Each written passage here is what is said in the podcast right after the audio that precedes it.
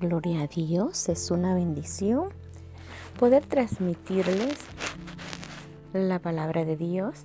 Y bueno, tengo esa bendición de comunicarles que estamos entrando al libro de Samuel y a través de este devocional hablaremos en su capítulo 1, versículo 8 y impartiré el tema ¿Por qué lloras? Entendemos a través de la palabra de Dios que el libro de Samuel es uno de los libros proféticos. Y Samuel cumplió una tremenda misión a través del llamado.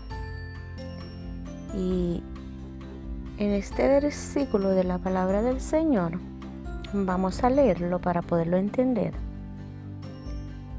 Lo leemos desde el versículo 7. Así hacía cada año, cuando subía a la casa de Jehová, la irritaba así por la cual Ana lloraba y no comía. Y el cana, su marido, le dijo, Ana, ¿por qué lloras? ¿Por qué no comes? ¿Por qué está afligido tu corazón? ¿No te soy yo mejor que diez hijos? Bueno,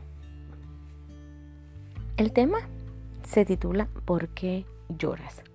Tenemos a una mujer que primeramente dice la palabra del Señor, que esta mujer, según la pregunta que le estaba haciendo su marido, él discierne y le pregunta, ¿por qué está afligido tu corazón?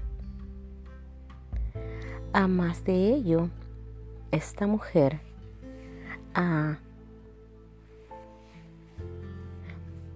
por las situaciones que le perturbaban, no comía. Había una tremenda disputa en ese tiempo, ya que este hombre llamado el Cana, nos narra la palabra del Señor que tenía dos mujeres.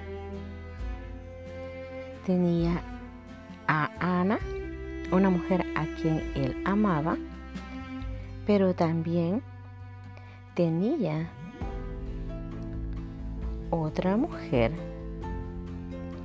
llamada Penina. Y bueno, esta mujer de nombre Penina dice que, bueno, ella había bendecido a este hombre con hijos. Y esta no era su esposa, esta era la concubina. Pero esta mujer de nombre Ana era su esposa.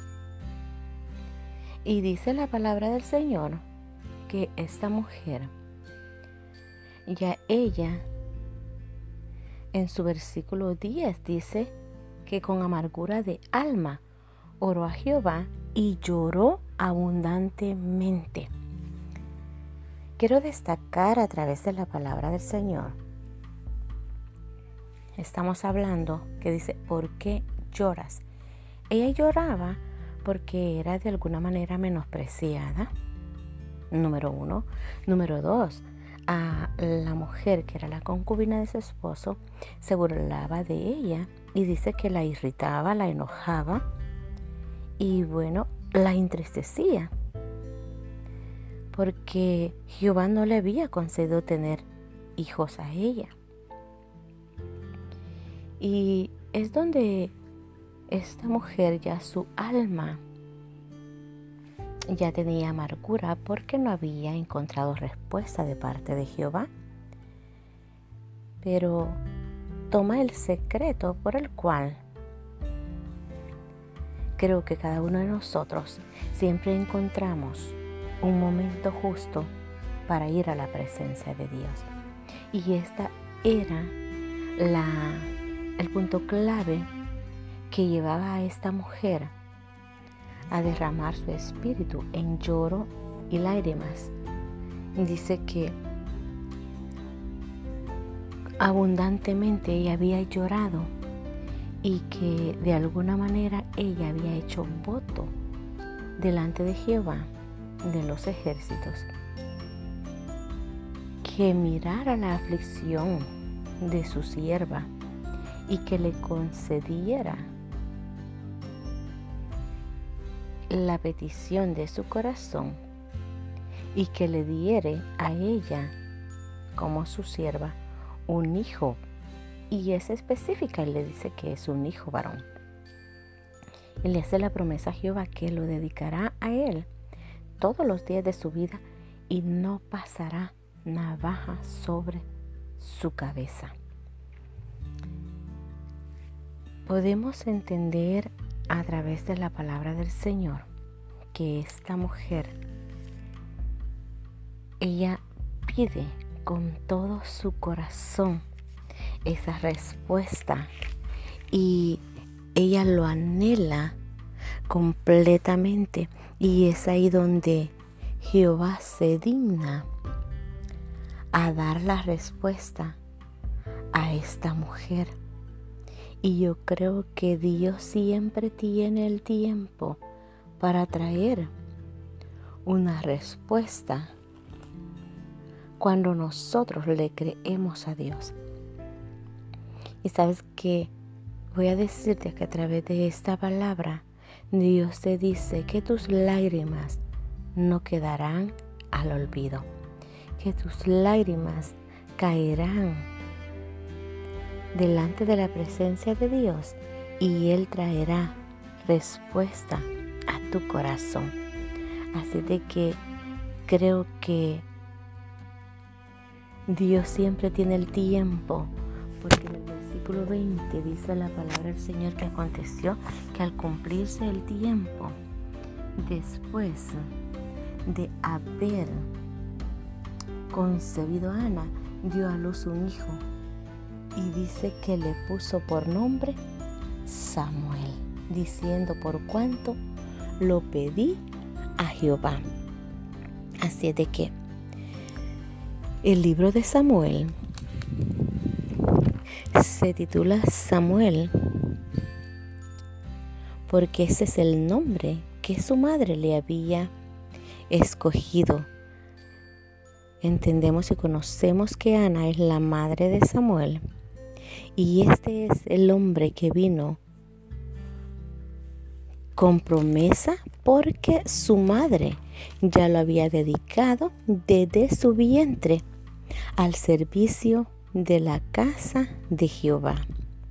Es una tremenda bendición cuando ya hay un propósito en el cumplimiento, porque en verdad que Dios fue tan bondadoso y misericordioso que él tuvo cuidado en que este niño, así como lo había prometido su madre, después ella ya no lloró de tristeza, creo que lloró de alegría de ver cómo el cumplimiento de la promesa se cumplía. Y ella cumple al pie de la letra la promesa y dice que ella no subiría hasta que el niño fuese desetado para que lo llevara y fuera presentado delante de Jehová y se quedara ahí para siempre. Hermosa palabra como Dios cumple su propósito en aquellos varones que ya han sido destinados desde el vientre. Cada uno de nosotros, yo no sé, cuál haya sido la promesa, el propósito que ya venía concebido desde el vientre en, en concepción al llamado y al propósito. Pero yo le creo a Dios que cada lágrima de toda madre que ha sido derramada para que se cumpla el propósito de sus hijos Dios lo valora y Dios tiene el cuidado. Dice la palabra del Señor que el que con lágrimas sembrare, con regocijo, llevará la preciosa semilla. Dice, irá cantando trayendo sus gavillas. Cómo Dios tiene cuidado en el cumplimiento de la palabra. El salmista David es uno de estos salmos que nos da la palabra del Señor para que aprendamos que todo lo que nosotros traemos en verdad tiene cumplimiento. Y creo que día con día la palabra de Dios se cumple para que nosotros podamos gozarnos del bienestar de Dios, porque siempre Dios tiene cuidado para que nosotros podamos tener esa bendición, para que podamos transmitir también esa bendición a nuestras generaciones.